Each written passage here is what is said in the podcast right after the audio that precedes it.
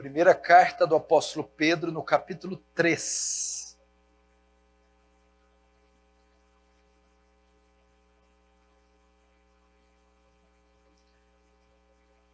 Diz assim no verso 1. Primeira carta de Pedro, capítulo 3, verso 1. Mulheres, sede vós igualmente submissas a vosso próprio marido, para que ele ainda não obedece à palavra, para que se ainda não obedece à palavra, seja ganho sem palavra alguma, por meio do procedimento de sua esposa.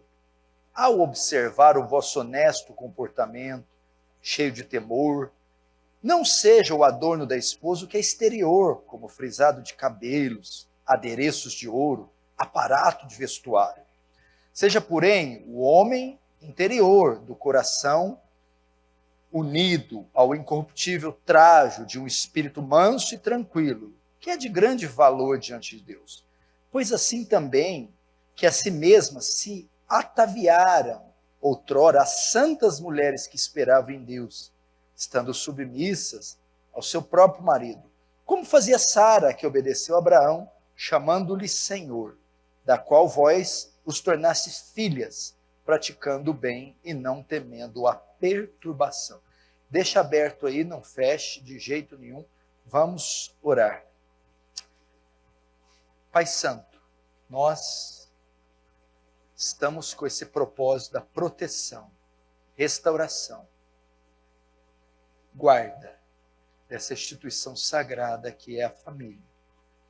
Ela só, só será protegida, só amadurecerá se nós cumprirmos tudo que o Senhor designou para ela. E se cada membro cumprir com fidelidade o seu papel dentro da família. Entretanto, Senhor, precisamos da sua ajuda, da sua graça para tal obra. São desafios muito grandes numa sociedade pós-moderna, relativista, humanista, feminista. Ó oh Deus, ajuda teu povo a não ser tragado por essas ideologias. Preserva a semente santa preserva o seu povo dos males internos e externos, quer físicos, quer espirituais. Dá quebrantamento aos orgulhosos, arrependimento aos pecadores, forças àqueles que querem obedecer tua palavra. Assiste-nos. E que no final de tudo, tudo, tudo, tudo, seja para o Senhor receber glória, nada mais que isso. Em nome de Jesus. Amém. Irmãos, vocês sabem que domingo passado, pela permissão do Espírito Santo, eu decidi começar uma minissérie sobre família. Sobre família. Em razão de ser a instituição mais atacada, perseguida, bombardeada por esse mundo, por esse século, pelo reino das trevas e pelo príncipe das trevas, Satanás. A família é o componente que deixa a sociedade de pé. A família é o último reduto de poder. A família é a responsável por uma estrutura se manter de pé ou cair. E a família é responsável pela igreja, a principal célula da igreja. Por essa razão, então, eu não vejo melhor maneira de guardar a família de proteger a família, do que cada um dos seus membros cumprir bem o seu papel. Cada um tem o seu papel dentro da família, designado, decretado por Deus, de forma que, para termos uma família sólida, madura, saudável, para que ela se mantenha de pé, seja erguida, cada um dos membros dela deve cumprir o seu papel. Ah, e eu comecei falando domingo passado da esposa, que assim é a, é a cronologia, o cronograma que Paulo apresenta na sua carta aos Efésios. Quando ele vai tratar da família, ele começa pelas mulheres e diz: mulheres, sejam submissas ao seu próprio marido. Então, eu fiz a exposição dos versos 22 a dos versos 21 ao 24, que compreende o papel da mulher. E eu disse que faria essa noite agora o papel do homem. Entretanto, o papel da mulher ainda não se esgotou. Então vão ser duas mensagens para as mulheres. Então estarei trazendo hoje a segunda parte do papel da mulher. Domingo de manhã eu repito a mensagem de hoje e somente no domingo que vem, à noite, entraremos no papel do homem, ok? Então não é hoje que as mulheres vão ter sua revanche ou vão empatar o placar. Elas continuarão tomando uma goleada. Mas fique tranquilo, porque para cada um versículo que Paulo usa para as mulheres, usa dois para os homens. Então, fique tranquila, tranquilas, mulheres. Uh, o objetivo de falar da família é com o fim de protegê-la dos ataques internos e externos. O segundo objetivo é a harmonia. Ninguém quer uma família destruída, desunida, onde o caos reina. Queremos paz, gozo. A família foi instituída para ser um canal de, bênção, onde flui alegria, ternura, amor. Então, o objetivo da série é alcançar proteção, harmonia e, terceiro, mais importante, a glória de Deus. Nossas famílias devem glorificar a Deus. A nossa união deve ser uma expressão da união da Trindade, da harmonia, do amor que eles têm e um testemunho para a sociedade ao ver a maneira com que nos conduzimos glorificar o Pai que está nos céus. Paulo diz, a semelhança do que Pedro vai dizer, uh, ele trata dos deveres dos membros da família.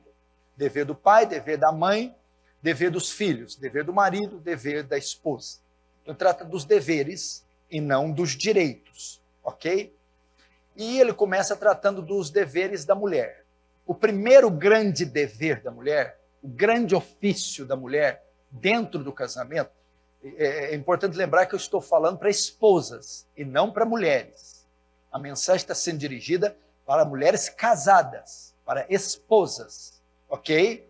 Se eu fosse tratar só de mulher, poderia falar de feminilidade, de outras coisas é, concernentes à mulher. Mas eu estou falando da mulher, mas especificamente da mulher casada.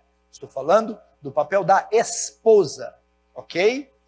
E o grande papel da esposa é submeter-se ao seu marido. Vós, mulheres, sejais submissas em tudo ao vosso marido.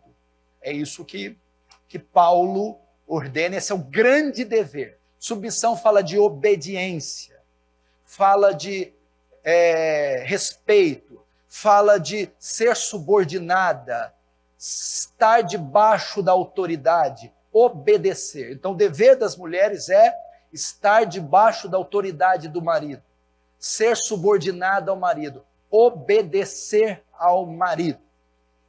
E Pedro vai repetir isso aqui no verso 1. Mulheres, sede vós igualmente submissas ao, se, ao vosso próprio marido. Agora eu quero tratar outras coisas e discorrer um pouquinho do que diz a carta. Primeiro vamos saber, o, o, a, a primeira mensagem eu tratei sobre o dever, se submeter. Agora eu quero tratar se submeter ao quê? O conteúdo da submissão. Como a mulher se porta dentro da submissão, como ela reage às ordens do marido, como ela reage à liderança do marido, a que a mulher se submete. Então, Pedro diz: Vós mulheres sejam submissas ao próprio marido. Algumas mulheres não sabem a que devem se submeter, nem os homens sabem o que eles devem ordenar elas para que elas obedeçam. Muitas, pessoas, muitas mulheres obedecem coisas aleatórias, assim como homens ordenam coisas aleatórias. É, então, as mulheres devem ser submissas a quê?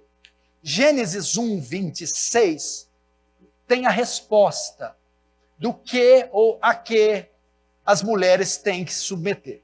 Gênesis 1, 26 diz assim: veja só. Gênesis vai narrar a criação, a gênese da criação de todo o universo. E Deus cria o universo em seis dias.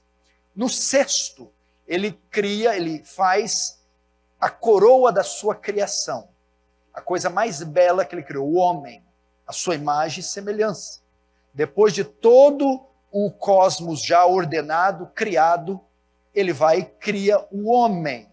E diz aqui: também disse Deus: façamos o homem a nossa imagem conforme a nossa semelhança. Então ele cria o homem. Mas já tinha criado um mundo, um jardim, antes de criar o homem. Agora cria o homem e dá uma ordem para que o homem lidere, governe esse jardim. Ele diz assim: ó, tenha o homem domínio sobre os peixes do mar, as aves do céu, os animais domésticos sobre a terra. Então veja só, domínio sobre parte do céu, parte das águas, parte da terra. Então o que acontece? Deus cria o homem e dá ordens a Adão. Dá ordens. E as ordens podem ser resumidas no quê? Primeira ordem, você vai governar o jardim. A liderança do jardim, a condução do jardim está nas suas mãos. Segundo, você vai cultivar o jardim, ou cultivar no jardim. Então colocou o homem para lavrar a terra. Então ele governava, cultivava. Terceira função, você vai guardar o jardim. A proteção do jardim está nas suas mãos. E quinto, você vai povoar o jardim e de multiplicai, sede fecundos. Essas foram as ordens, o mandato de Deus para Adão. Entendeu? Entretanto, ele não poderia fazer isso sozinho. Os animais não podiam ajudar, veja só. Era uma tarefa muito grande, muito pesada para Adão. Ele não podia fazer isso. Toda a criação não podia ajudar ele, inclusive os, os animais. Gênesis 2, 22, está escrito assim: Todavia, não se achava uma auxiliadora que lhe fosse idônea. Entre os animais, leões, tigres, rinocerontes, entre tudo que havia na fauna e na flora, não, não era suficiente para ajudar, apoiar Adão. Então não se achava um auxiliador que fosse idôneo.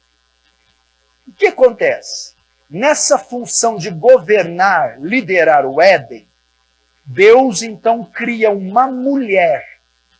Deus cria um outro ser humano, feminino, para que junto dele cumpra um mandato de Deus. É o que está em Gênesis 2,18. Disse mais o Senhor a Deus: Não é bom que o homem esteja só.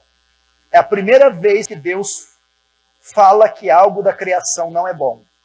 Quando ele faz a luz, e viu Deus que era bom. Quando faz a terra, e viu Deus que era bom. Quando faz os mares, os peixes, faz é, é, os luminares, e viu Deus que era bom. Agora, Deus está vendo algo que não é bom. O que, que não é bom? Não é bom que o homem esteja sozinho. Na tarefa que eu coloquei ele, não, na, na, na tarefa que eu designei ele, é muito para ele. Ele não conseguirá fazer sozinho. Ok? Então não é bom que o homem esteja só. Portanto, far-lhe-ei, criarei uma auxiliadora que lhe seja idônea. Farei alguém que sirva de apoio, de auxílio, de sustento, de complemento para ele. Ok? Então veja só, presta atenção. Estou pregando no que as mulheres têm que ser submissas aos homens. Para você ver que tarefa honrosa você tem. Gloriosa, bonita. Deus dá ordens a Adão de governar o jardim, cultivar o jardim, guardar o jardim, povoar o jardim. E faz a mulher para auxiliar Adão no cumprimento dessas ordens. Agora, para que isso desse certo, a mulher teria que ser submissa a Adão.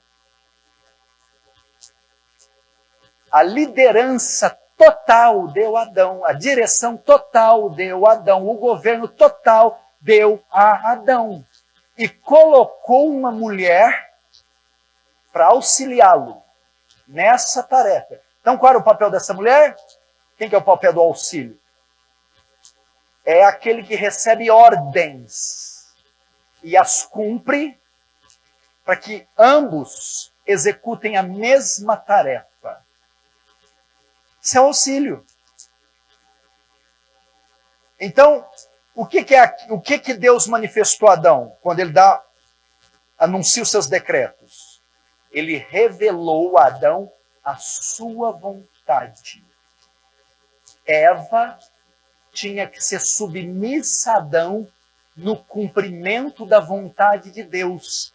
Mulheres, esposas bíblicas que estão me ouvindo, vocês devem ser submissas ao seu marido no tocante ao cumprimento da vontade de Deus. O seu marido está na terra para quê? Para do suor do rosto é, comer, trabalhar. O seu marido está na terra para quê? Para proteger o lar, prover para o lar. Ele está aqui para ensinar a palavra para você e para os filhos. Ele está aqui para dirigir a família, dirigir as finanças, dirigir, conduzir. Isso é a vontade de Deus para ele. Colocou ele como cabeça, colocou ele como comandante, como líder máximo, como chefe. Você deve se submeter a essas ordens. Você deve submeter a esse ofício que foi entregue a ele. É isso. Tudo que for necessário para o homem cumprir aquilo que ele foi chamado para cumprir, você tem que obedecer. Simples assim. Tudo que ele foi chamado como homem para cumprir, você deve se submeter. E ele usa o termo aqui auxiliador. O que é o auxílio? Vou pegar um eletricista aqui, é muito simples. Nós temos um ali, o Rodrigo. Ele vai trocar essa lâmpada aqui. Ele coloca uma escada e começa a trocar. Aí ele traz quem? O Nelson ou o Arthur? Eles vêm como auxílio. O que, que eles ficam? Eles ficam embaixo, com a fita isolante, o alicate, a chave. Ele é o responsável por trocar, ele decide, ele faz tudo. E os outros? Filho, dá a fita isolante. Aí dá a fita. A chave, a chave. Corre lá e busca um conduíte. Busca o conduíte. Está auxiliando. Ambos estão trabalhando para a mesma obra, a recuperação da lâmpada. Mas um é o responsável, o chefe, o outro é o auxílio. É assim que a mulher faz. O homem é responsável por liderar, conduzir. A mulher, como aquele ajudante, auxilia. O que, que você precisa? Isso, aquilo, aquilo outro. Para que no final ambos sejam beneficiados com a luz. É. E a palavra auxílio é muito repudiada pelas mulheres. Auxiliadora, auxiliadora. Nunca mais você vai desprezar essa palavra auxiliadora. Sabe por quê? Porque a palavra hebraica usada aqui para auxiliadora, se referindo à mulher, é a mesma palavra hebraica para se referir a Deus como nosso auxílio. A palavra auxiliador aqui quer dizer exer. Farei uma exer que seja idônea. Salmo 33, 20 diz: A nossa alma espera no Senhor, Ele é o nosso exer. Ele é nosso auxílio. Assim como Deus auxilia a igreja, nos auxilia, nos apoia, que quer dizer ajuda, socorro, aquele que ajuda, assim a mulher apoia, socorre, ajuda o marido. É uma posição honrosa. Honrosíssima, mulher. Por que, que você não quer essa posição? Seu auxílio. Ah, mas eu quero me aventurar a trocar com ele. Vai botar fogo em tudo. Porque você não foi colocada para lá. Ok? Então, quando Pedro fala Vós, mulher, sede submissas ao seu marido. É nisso que ele está dizendo que você tem que ser submissa. Agora notem, tem algo engraçado aqui, algo estranho. No verso 1 tem a palavra igualmente. Mulher, sedes vós igualmente submissas aos vossos maridos. O que será que é esse igualmente aqui? Presta atenção. No primeiro século, estava acontecendo algo muito difícil. Uma perseguição grande contra os cristãos uh, e um entendimento errado sobre o casamento. Era assim, ó, no primeiro século. Acontecia de haver conversões e apenas de um dos pares, não se convertia o casal inteiro. Às vezes convertia só a mulher e o marido não, ou só o marido e a mulher não. E havia um conceito errado dentro do casamento. Algumas mulheres se convertiam e o marido continuava ímpio. E a mulher pensava: agora eu me converti, tenho uma nova vida, vou largar ele, ele é ímpio, não tem nada a ver comigo. Ou ela pensava: eu me converti, tenho uma nova vida, agora não tem que obedecer, esse homem não faz mais parte. Eu até moro com ele, mas eu não tenho mais nenhum vínculo com ele. Então eles tinham esse conceito errado, se convertiam ou deixavam o marido ímpio ou não o obedeciam. Por isso Pedro, assim como Paulo, vão dizer que mesmo que ela se converta e o marido não, isso não muda a obrigação da mulher em se submeter ao marido, mesmo que ele permaneça ímpio. Esse é um princípio que, que, que, que vem desde a criação. Então ele diz: você não deve nem largar dele, nem desprezar. Fique com ele e, mesmo sendo ímpio, se submeta a ele. E quando vem a palavra igualmente, ó, mulheres, sede vós igualmente. Ele está dando, ele está querendo dizer que algo precedeu. Sejam submissas aos maridos, igualmente alguém foi submisso. Então, veja só, a palavra igualmente é muito importante, pois ela conecta esse texto ao texto que o precede. Quando fala igualmente, igualmente a quem? No capítulo anterior, Pedro está falando do sofrimento então em obedecer às autoridades. A carta foi escrita por um povo que estava sofrendo muito, sendo muito perseguido por Roma e pelos judeus. Ok? É o que está no capítulo 2. Vamos lá para você entender. Capítulo 2 de Pedro. Vamos ver o verso 20. 2 Pedro 2, o verso 20. Pois, não, primeiro, 1 Pedro. 1 Pedro 2. E glória a se pecando e sendo esbofeteados, por isso o suportais com paciência? Se, entretanto, quando praticais o bem, sois igualmente afligidos, e suportais com paciência, isto é grato a Deus.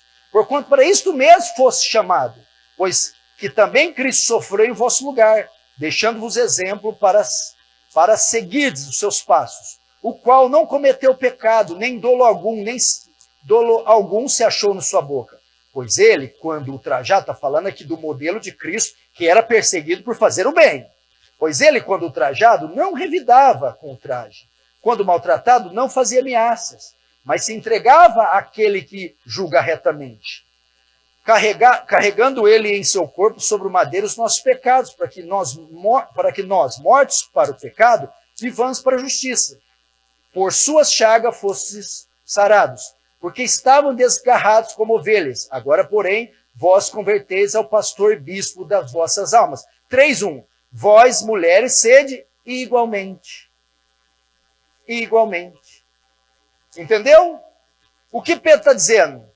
Olha só, Pedro está falando sobre os crentes que estão sofrendo baixo perseguição do governo romano e judeu.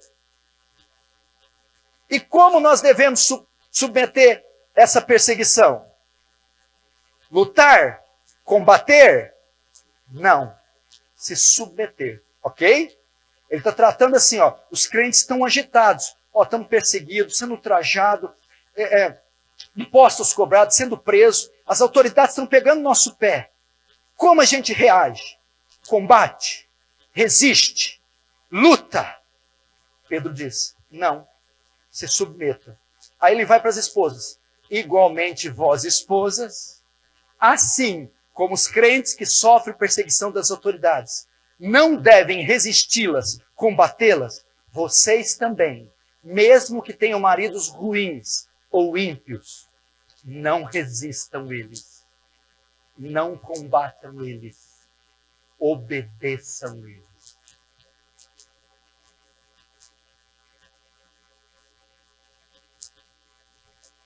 Capite?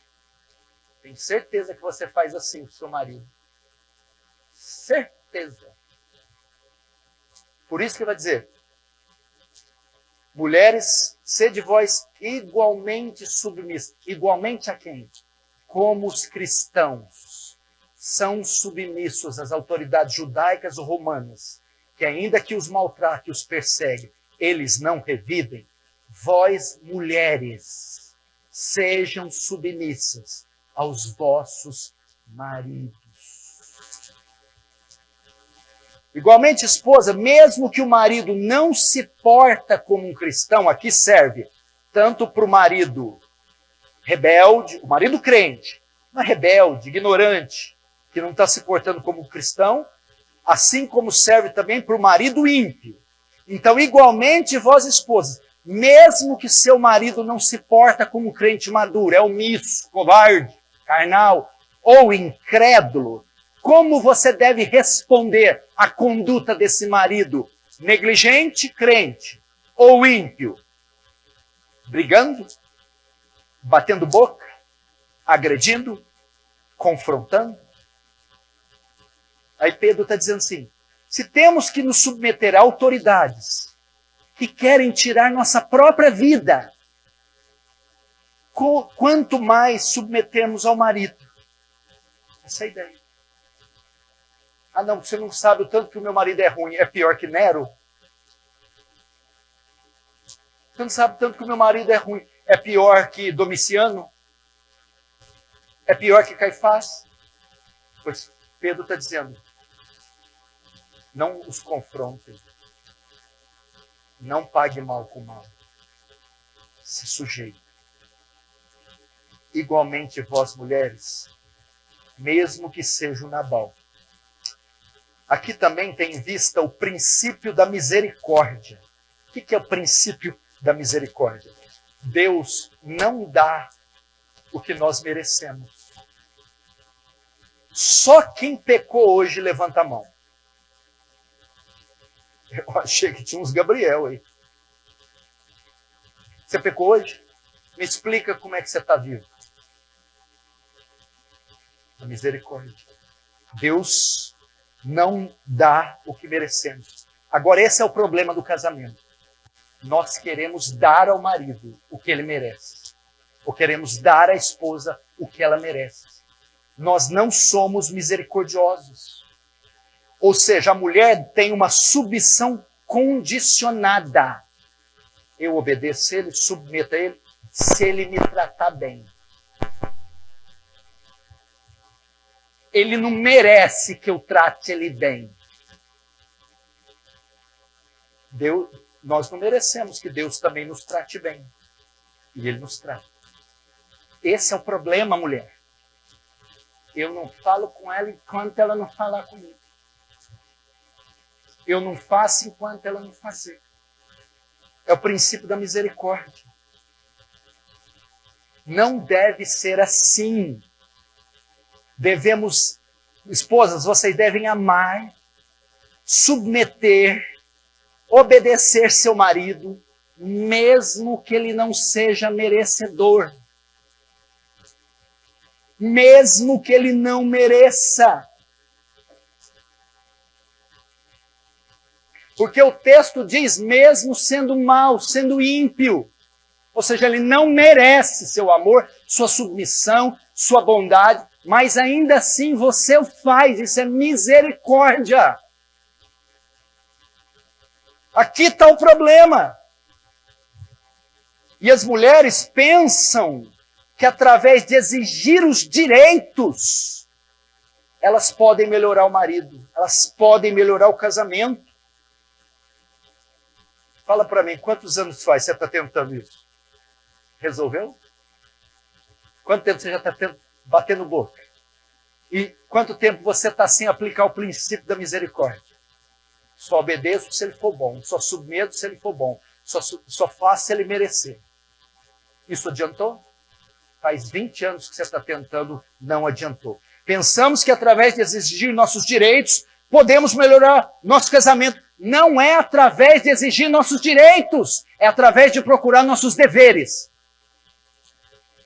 No casamento, esposa, você não busca seus direitos, você busca seus deveres. No casamento, marido, você não exige seus direitos, você busca seus deveres. A pergunta é: eu quero, não é, eu quero meus direitos. Cadê meu direito como esposa? Não, não. A pergunta é: onde estão meus deveres? Quais são meus deveres? Se ambos se preocupassem com isso, acabavam os problemas. Ele não veio aqui, ele vai ter que falar comigo, é meu direito. Ele tem que fazer isso, porque a Bíblia manda, é meu direito. Ah, porque ele fez isso, então eu vou fazer isso. É meu direito. Fico o tempo todo buscando direito. Não. Qual é meu dever nessa situação? Qual é meu dever com meu marido? Qual é meu dever na casa? Qual é meu dever com, com, com o meu lar? Igualmente, mulheres, submetam. No que? Naquilo que eu falei de Gênesis 1. Na tarefa desse homem cumprir a vontade de Deus. Ah, pastor, e se ele foi incrédulo? Mesmo incrédulo, muitas das vezes ele cumpre a tarefa. Trazer o sustento, a proteção, o básico. Ele está fazendo. Agora, Pedro vai dar uma dica para vocês. Caso ele seja ímpio, ou ele seja um marido difícil, que eu sei que não tem nenhum aqui, é tudo facinho, os que estão aqui. O dom de Deus. Benção. Pedro dá uma dica. Como então convencer o marido de um erro ou levá-lo à conversão, se ele for ímpio? Como então que eu coloco o meu ponto de vista nessa autoridade, é o cabeça, esse homem intocável, pedestal, está lá no, nas alturas, né? Como então que eu me dirijo a ele sem ofendê-lo, sem denegrir a autoridade dele? Como eu convenço que ele está errado? Qual a maneira bíblica? Verso 1 diz assim: Mulher, sede vós igualmente submissa ao vosso marido, para que se ele ainda não obedece à palavra, ok?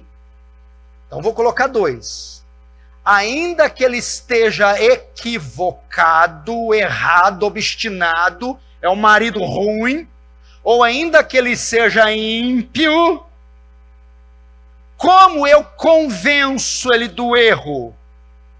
A ideia aqui de Pedro é: não entre em uma peleja contra ele. Não contenda com ele. Não brigue com ele. Ok? Não entre numa disputa. Não tente convencê-lo pela força. Não, não venha apurrinhar esse homem, molestar. O texto diz para que, se ele ainda não obedece a palavra, seja ganho sem palavra. O que, que é isso? Não use o método da discussão, o bate-boca.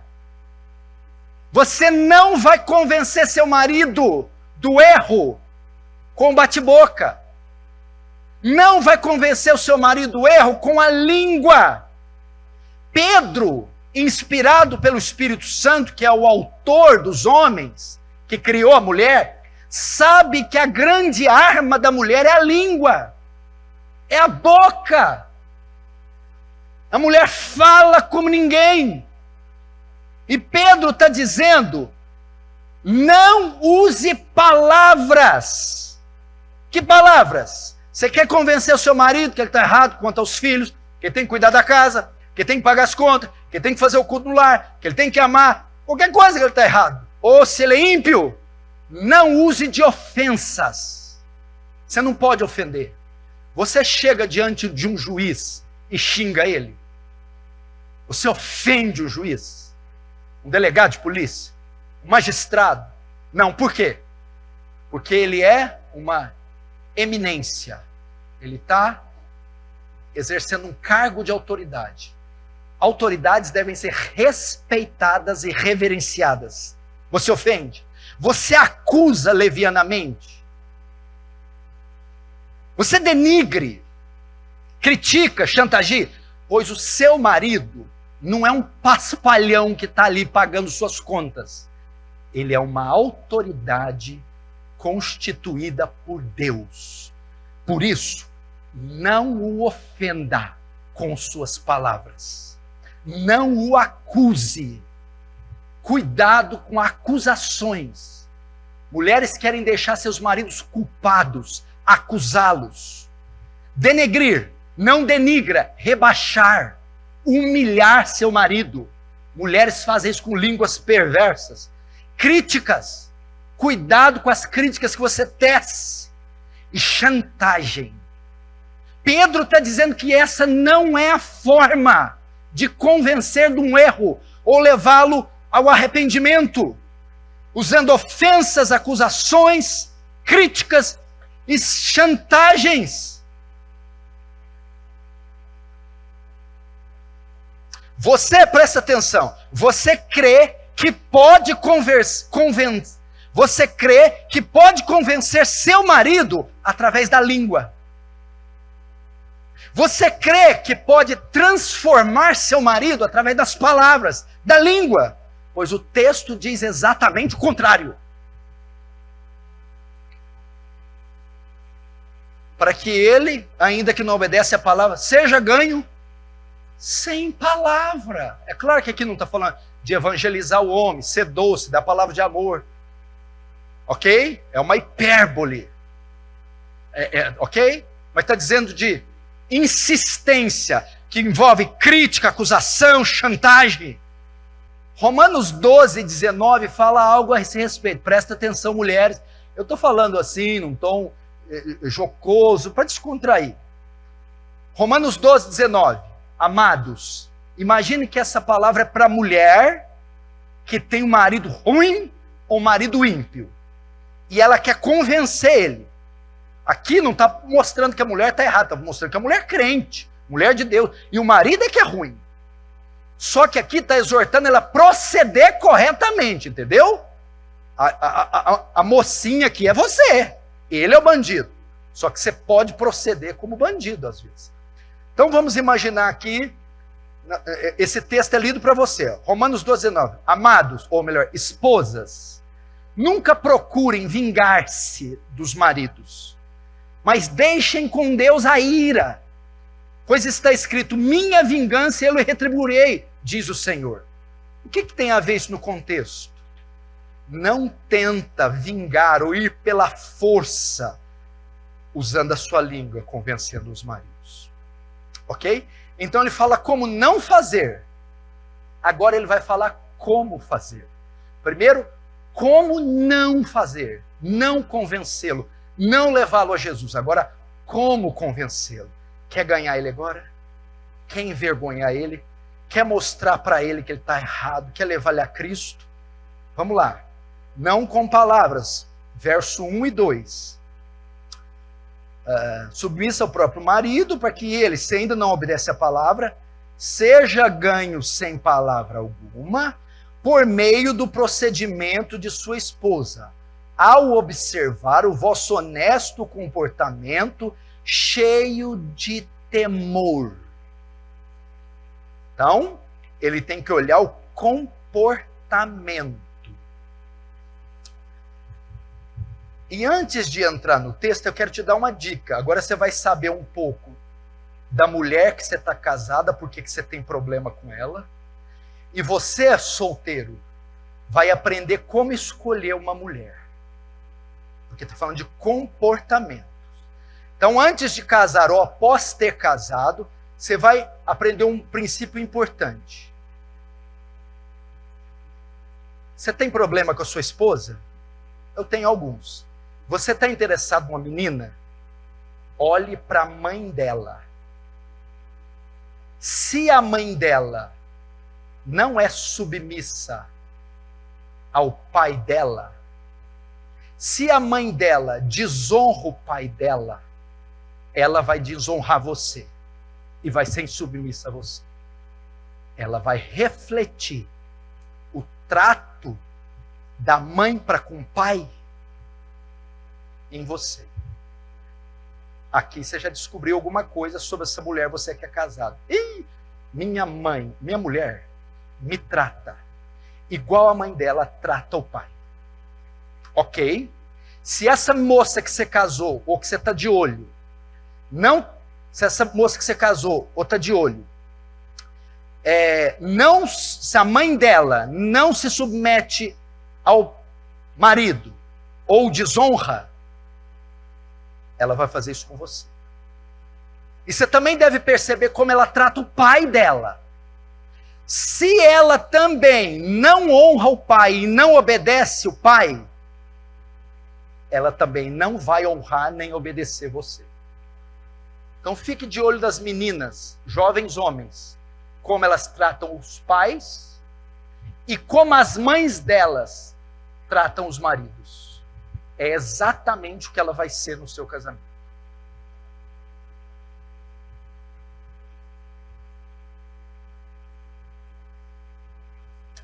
Vocês que são casados aqui têm filhos. Vocês querem que os seus filhos tenham casamentos bons? Dê testemunho de como uma mulher deve tratar o homem. E o seu filho e a sua filha vai saber como ela trata um homem. Dê testemunho de como um homem trata a mulher. E o seu filho vai saber como ele trata uma mulher. O texto diz não com palavras, mas com testemunho. Então, em vez de bater boca para convencê-lo, o quê? O texto diz: por meio do procedimento da sua esposa, ao observar vosso honesto comportamento cheio de temor. Qual é a maneira de convencer? O procedimento, ou seja, a conduta. O marido precisa ver o comportamento diário dela, suas ações, suas palavras. Gestos falam, conduta fala, comportamentos ensinam. Então, o que importa aqui para a mulher não são suas palavras, mas o seu testemunho não são seus atos, não são, não são suas, suas, suas reclamações, mas seus atos. Ok? E que espécie de conduta é essa? Que vai convencer o marido ou levá-lo à conversão? Que espécie de conduta? O texto diz: o seu honesto comportamento cheio de temor é um honesto comportamento, um comportamento cheio de temor que convence os homens e os converte. O que, que, o que isso quer dizer? O que Pedro quer dizer com esse, os dois termos? Aqui são duas atitudes que a mulher tem que ter para com o homem difícil. A primeira atitude é para com Deus, e a segunda atitude é para com o marido, para com os homens. Ao ver, ao marido ver a atitude dela para com Deus e a atitude dela para com ele mesmo, ele vai ser convencido. Primeiro, a atitude dela para com Deus é o honesto comportamento, né? Quando Pedro fala ao ver o seu honesto comportamento, ao seu comportamento santo, ao seu comportamento piedoso. Mulheres, vocês querem convencer o marido do erro? testemunhem a Ele o seu temor a Deus. A única coisa que pode constranger esse homem, convencer esse homem, envergonhar esse homem, levar esse homem à fé, é ele ver o temor que você tem a Deus, o respeito que você tem às coisas sagradas, o temor que você tem ao nome de Deus. Dentro de casa ele sabe, eu não temo a Deus, eu sou chato, eu sou desviado mas a minha mulher tem um respeito, um temor a Deus assombroso. Segundo, o que mais quer dizer isso? Dentro da atitude para com Deus, a sua piedade. Ao ver seu temor a Deus e ao ver a sua piedade, a sua comunhão diária com Deus, através da leitura da palavra, da oração, da prática das boas obras. O seu marido precisa testemunhar que você é uma mulher que se debruça nas Escrituras, que abre o quarto às vezes, repentinamente, e te pega orando, que vê você fazer atos de caridade, ajudando gente, que vê você se quebrantar pelo pecado dos outros ou se entristecer pela maldade humana. Ele tem que testemunhar o seu temor a Deus e a sua piedade. E terceiro, ele tem que testemunhar o seu amor a Deus.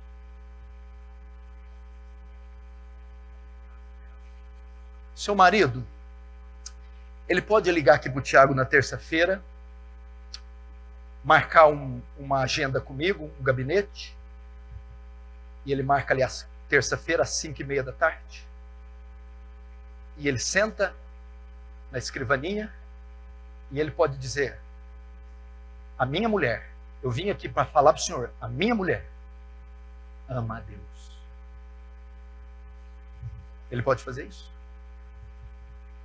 Veja só, vai minando as fortalezas, a blindagem do coração, vai minando, vai entrando, vai penetrando, e aquele homem vai cedendo, as escamas vão caindo, o coração vai amolecendo, a guarda vai baixando, ele vai cedendo. Primeiro, ao ver sua atitude para com Deus, temor, piedade amor. Agora, segundo, ao ver sua atitude para com ele mesmo, cheio de temor. O texto diz: honesto comportamento cheio de temor. O comportamento é para com Deus e o temor é, é respeito e ver o seu respeito. Sem palavras, só com testemunho. Agora para com Deus. O que, que é essa atitude para com o marido? Primeiro, a submissão como é que pode eu fazer o que eu faço com essa mulher? E aí eu vou e peço uma coisa para ela, ela faz. Isso constrange ele. Eu sou ausente, eu não dou o que ela precisa, eu sou difícil. Meu amor, faz a janta. Ela faz. Meu amor, tinha combinado de passar para a gente fazer um negócio, não vai dar tudo bem. Isso mesmo. Só sobrou um pedaço do, do frango, do pudim lá na geladeira. Você deixa que eu vou comer. Meu amor, mas eu, eu não comi até agora, mas eu quero. Tudo bem. Note, ela não abriu a boca. Ela não chamou de endemoniado, salafrado gritou, puxou os cabelos. Ela está só cedendo o pudim para ele, passando a camisa dele, esperando ele até tarde mesmo, está morrendo de sono, só para abrir o portão da garagem. Segundo, pagando mal com bem. A ninguém deveis coisa alguma. Não deixe vencer do mal, mas vence o mal com bem. Romanos 12, 20. Olha só o que a mulher está fazendo. Se teu inimigo tiver fome, marido, se teu marido tiver fome, dá-lhe de comer. Se tiver sede, dá de beber. Se o seu marido ruim te trata mal, precisa de você nas horas mais inoportunas, ajuda ele, porque fazendo assim amontorar brasa sobre a cabeça. O que, que é isso? vai corar o rosto de vergonha daquele homem. Vai falar: não é possível essa mulher me tratar desse jeito. Vai minando as fortalezas, destruindo os bloqueios. Então ele vai começar a ser convencido. Ela não abriu a boca. Ela só deu comida para aquele fedorento que vem com espora e e tudo, aquele cavalo e ela, sim, tudo bem, está aqui para você. Terceiro, respeito ao marido. Não fala com ele igual você fala com seus filhos. Não levante a voz para ele igual você levanta para suas amigas.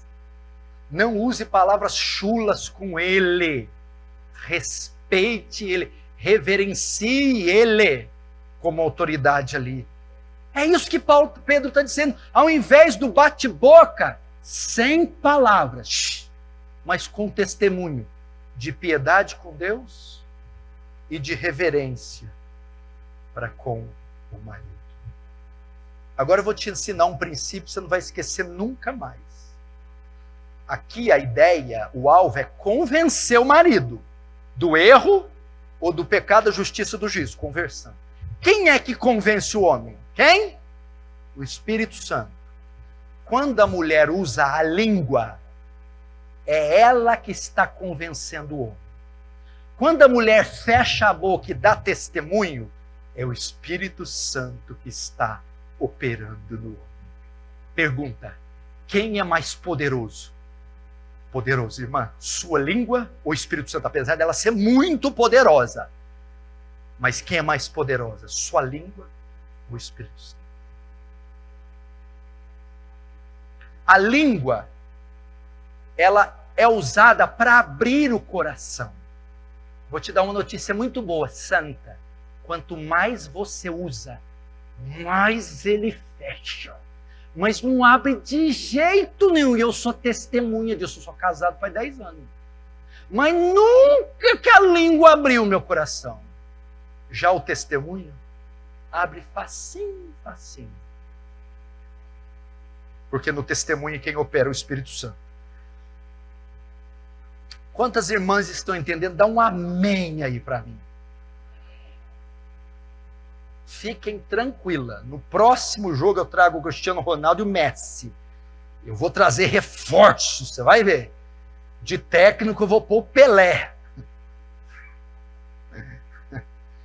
Agora, quinto, vamos agora ver a verdadeira beleza. Versos 3 e 4.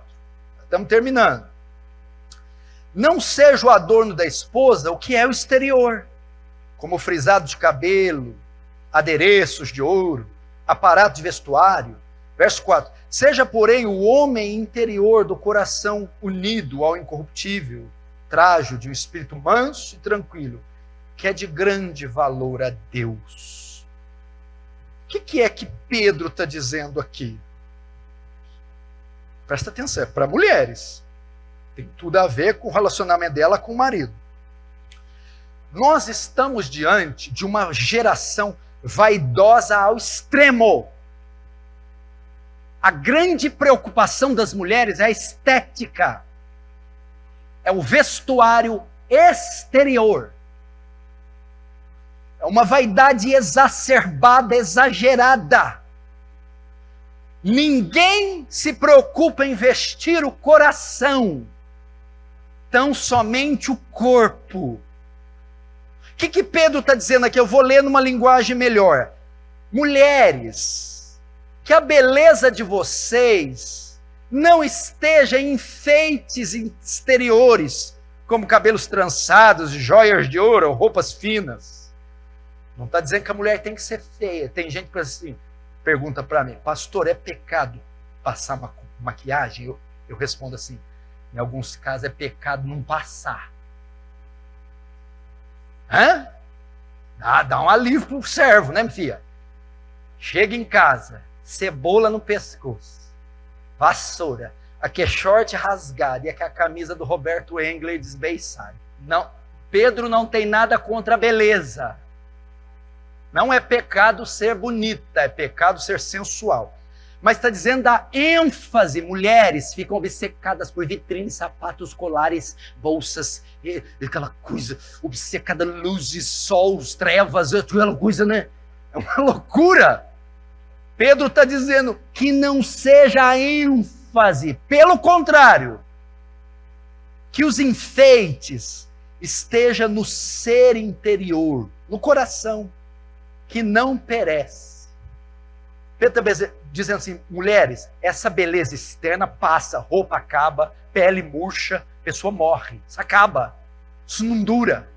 Agora, a beleza interior, ela é incorruptível, ou seja, não se corrompe, não perece. Agora, que beleza é essa? Beleza demonstrada no espírito dócil e tranquilo, que é de grande valor a Deus. Então vamos lá. É esse tipo de roupa que ajuda o matrimônio. Tem ali a Nélia, gosta de se vestir bem. Aqui a Tatiane. Aqui tem a, a Naila. Né? Todo mundo tem que se vestir bem. Só que Pedro está dizendo: esse sapato aí, essa roupa aí, esse, esse vestido, Maite, não ajuda em nada o casamento. Não ajuda em nada o casamento. Agora, o que, que ajuda o casamento? Quando ela se veste de um espírito dócil e tranquilo. O que, que é isso? Pedro está dizendo: o caráter tem mais valor no casamento do que a beleza. Quando fala espírito dócil e tranquilo, uma mulher de caráter, submissa, santa. Se ela tiver vestida com esse vestido, ah, isso ajuda o casamento. Entendeu? Ao invés de dar ênfase nos adereços, beleza. Dê ênfase no caráter. É isso. E sabe o que quer dizer que dócil e tranquilo? A outra tradução é manso e humilde. Tem um homem na Bíblia que é manso e humilde. Quem que é manso e humilde na Bíblia? Se vistam de Jesus. Sejam como Jesus. E vocês ganham esse marido. A beleza externa passa, a beleza interna nunca acaba. Agora, olha que coisa Novamente, as anteninhas aí, menino solteiro casado e maridos. Se a ênfase da mulher está nas roupas, mais do que no coração, essa mulher vai te dar problema.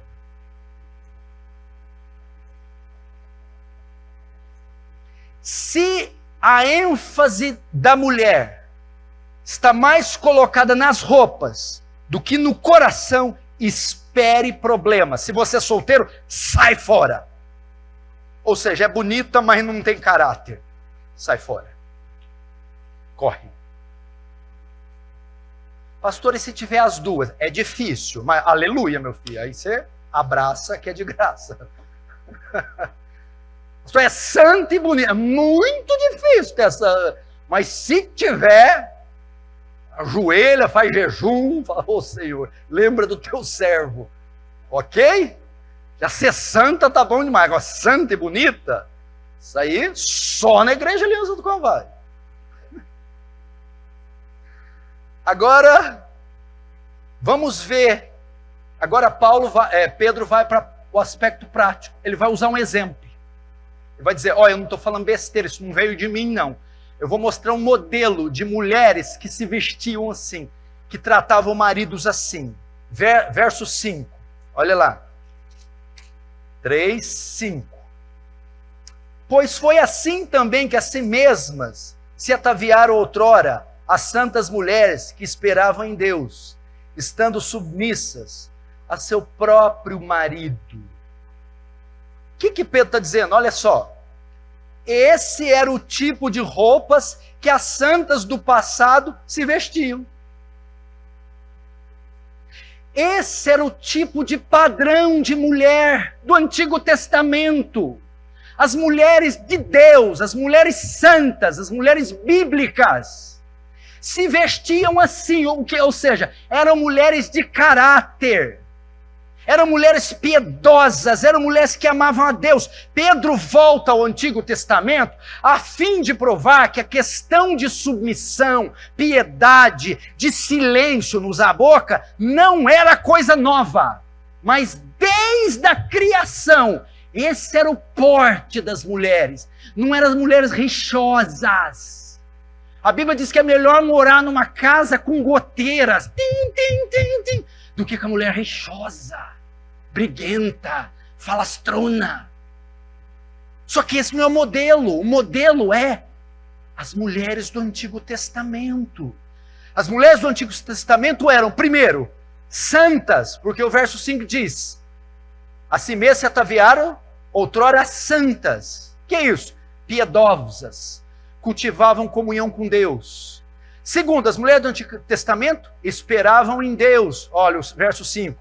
Que esperavam em Deus.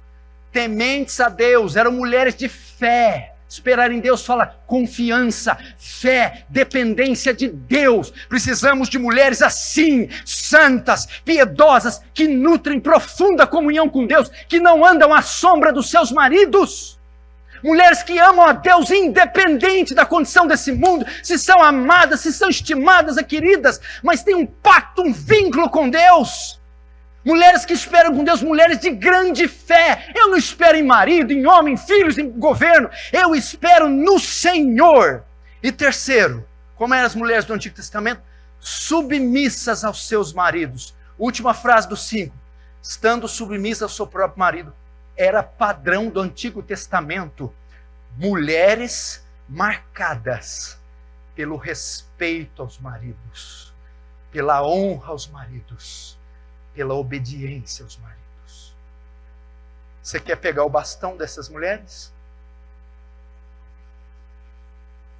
E por último, ele dá um exemplo de uma dessas mulheres que se vestiam assim. Ele pega o maior delas, a maior de todas as mulheres, a mãe das multidões, a mãe dos cristãos.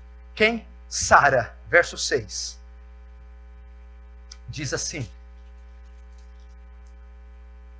como fazia Sara, que obedeceu a Abraão, chamando-lo de Senhor, do qual vós tornasse, ó, filhas, praticando bem e não temendo perturbação nenhuma. Escute aqui, eu encerro. Se Abraão é o pai dos crentes, Sara é a mãe. Pedro vai usar o maior exemplo feminino da Bíblia com Sara, mãe das multidões. Veja só, Sara era casada. Como Sara tratava seu esposo? Exatamente como Pedro está dizendo para as esposas de hoje tratarem seus maridos. Primeiro, Sara obedeceu a Abraão. O que, que é isso? Sara era submissa. Sara reconhecia a autoridade de Abraão. Sara se sujeitava às ordens de Abraão. Sara é subordinada à liderança de Abraão. Segundo, Sara que obedeceu a Abraão, chamando-lhe de Senhor. O que, que é isso, Senhor? Piano, teclado,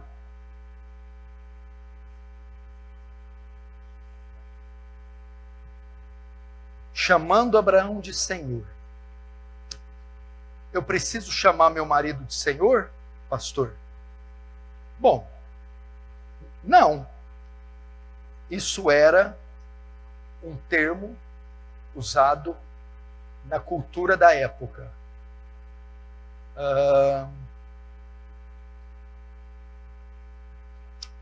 Para demonstrar o quê?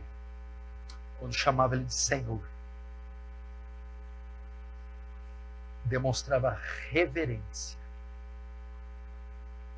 Via Abraão numa posição singular, uma posição de respeito. Irmãs, quer copiar Sara, a mãe de vocês? a maior santa do Antigo Testamento, por assim dizer, trate seus maridos como ela tratava. Violão ali para ver se dá certo. Rápido. Trate seus maridos como Sara tratava Abraão. Essa foi a palavra para o papel das mulheres. Irmãs, temos um grande desafio: manter nossas famílias de pé, manter nossas famílias bíblicas, santas, blindá-las contra o inimigo, fortalecê-las, preservar os seus componentes, fazer dos nossos lares ambientes de alegria, paz e harmonia, em um lugar onde a glória de Deus se manifesta. Para isso, querida irmã, cumpra o seu papel, é um papel honroso. Porque veja só, eu vou terminar com isso. Pedro diz que mulheres submetam seus maridos como ao Senhor. Não é gostoso honrar o Senhor, não é honroso. Quando você honra o marido, obedece o marido, você está honrando ao Senhor. É um privilégio você fazer isso. É uma honra. Faz da submissão feminina um prazer, um gozo e não um tédio. Amém? Vamos fechar nossos olhos, vamos orar.